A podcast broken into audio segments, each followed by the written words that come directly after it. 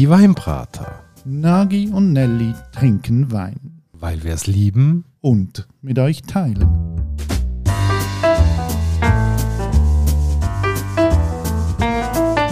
Hoi Nagi. Ciao Nelly. Du Nagi, du bist heute spät zu unserem Aufnahmetermin gekommen. Ja, tut mir leid. Ähm, gerade hier im Quartier zu Luzern hat eben einen neuen Weinladen aufgemacht, Joseph Duvin. Und ich kann nicht daran vorbeigehen, ohne einfach dort mal ein bisschen rumzuschauen. Und was hast du denn dort so hart getroffen? Ja, einmal ein ist wirklich ähm, so ein jung, fresher Laden mit ganz vielen tollen, jung gebliebenen Menschen, die sich für Wein interessieren. Also eigentlich so das natürliche Habitat für einen Weinbrater. Und wem gehört denn der Laden? Am Seppi.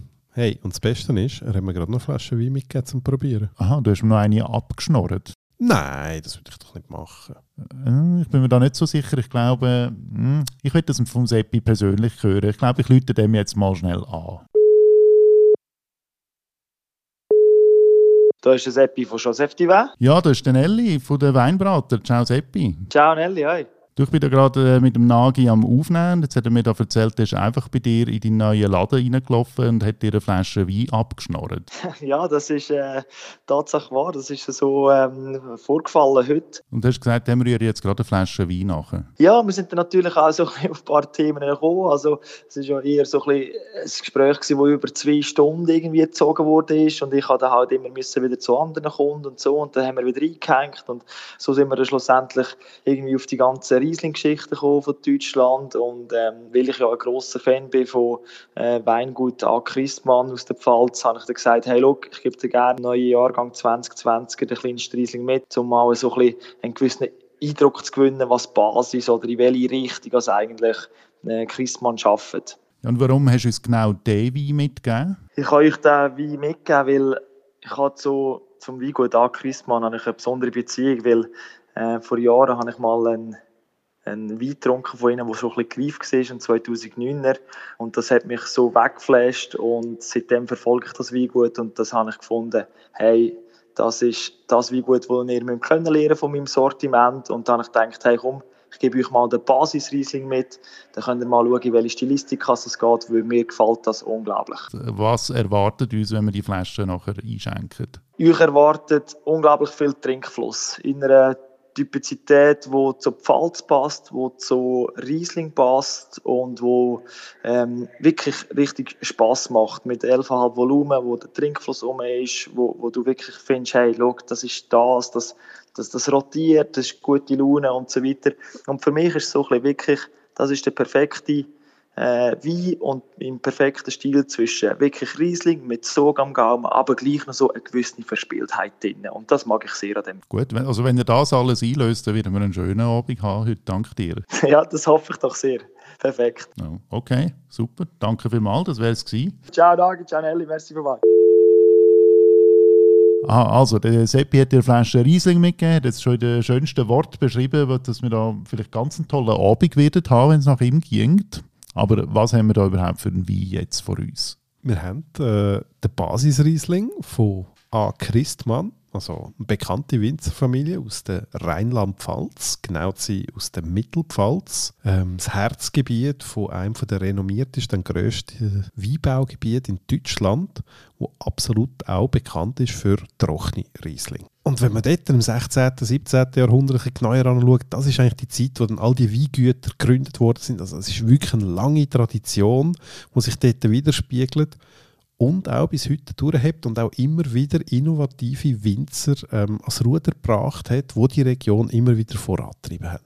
Und wenn wir so von traditionellen Winzer haben, das trifft ja auch auf den Hersteller von dem Wein, den wir heute haben, zu. Das ist ein ganz grosses, eines der grossen Traditionshäuser dieser Region. Auf der Flasche steht auch drauf, das gäbe es seit 1798. Richtig. A. Christmann, ein äh, absolut traditioneller Riesling-Produzent und ich bin wirklich mega, mega gespannt, wie jetzt der Basis wieder hier überkommen tut. Aber eigentlich möchte ich an dieser Stelle mit dir zusammen wieder mal die traditionsgemäße Etikette Kritik angehen. Sag mir doch mal, was vermittelt dir das? Ja, ich habe langsam nach so vielen Etikettenkritiken These. Das heißt, ähm, je grösser das Weingut oder je besser das Weingut, desto schlichter ist die Etikette. Das trifft jetzt da bei dieser Etikette ziemlich gut zu. Die ist äußerst schlicht. Die hat so ein bisschen einen leicht geriffelten Hintergrund vom Papier. Das Papier hat so ein bisschen Struktur. Es hat oben die Etikette einfach einen blauen Strich durch. Dann ist das Logo A. Christmann mit den Initialen drauf. Und der Rest ist einfach in ganz dezenter, feiner, zurückgenommener Schrift steht alles Wichtige drauf. Und oben der Kapsel steht noch drauf, Gutswein. Hat das etwas zu bedeuten? Ja, also in dem Fall kann man eigentlich sagen, das ist der Basiswein von einem Winzer. Und sozusagen haben wir hier eigentlich wirklich die erste Weinseitenkarte von einem Produzenten in der Hand. Mit dieser Weinseitenkarte kommt eben auch über, wir haben es wirklich mit einem sehr traditionellen, mit einem Aldi gesessenen Betrieb zu tun, wo schon ewig dort sozusagen daheim ist. Und ähm, du, Nelly, hast dich jetzt gerade noch ein bisschen mit der Geschichte von denen auseinandergesetzt. Äh, was kommt da über? Das Weingut ist 1798 gegründet worden. Die ganze Geschichte können wir jetzt gar nicht aufrollen, weil das ist viel zu kompliziert, wer denn noch mit wem geheiratet hat und so weiter. Ich finde den Anfang von der Geschichte von dem Weingut interessant, weil ähm, das geht zurück, wo die Pfalz Teil von der Französischen Republik geworden ist, eben 1798. Da haben die Adligen müssen abhauen, Kirche hat kein Recht mehr gehabt. Und dann ist ein junger Mann, Georg Köhler hat geheissen, hat können einfach Kontakt nutzen und sich dort ein bisschen Land kaufen, wo dann plötzlich frei geworden ist, weil die Adligen weg haben müssen. Und das sind so ein bisschen die Anfänge von dem Weingut. Eben, es ist ein bisschen kompliziert, um das alles zu erzählen. Ich, wenn es euch interessiert, würde ich aber ähm, euch empfehlen, das noch nachzulesen. Wir verlinken die Geschichte noch bei uns. Heute ist es ein Drei-Generationen-Betrieb. Der Seniorchef der Fritz ist 90, sein Sohn Steffen leitet den Betrieb und inzwischen ist auch die Tochter von Steffen, Sophie, als Jungwinzerin in Betrieb eingestiegen. Weißt du was? So viel Geschichte. Ich komme Durst über wenn wir meinst, das Gläschen einschenken? Ich würde sagen, der Zeitpunkt wäre gekommen. Weil weißt, am meisten nimmt mich jetzt Wunder, wir haben ja den Seppi gefragt, wieso und warum. Ich habe noch nicht im Glas geschmeckt. Ähm,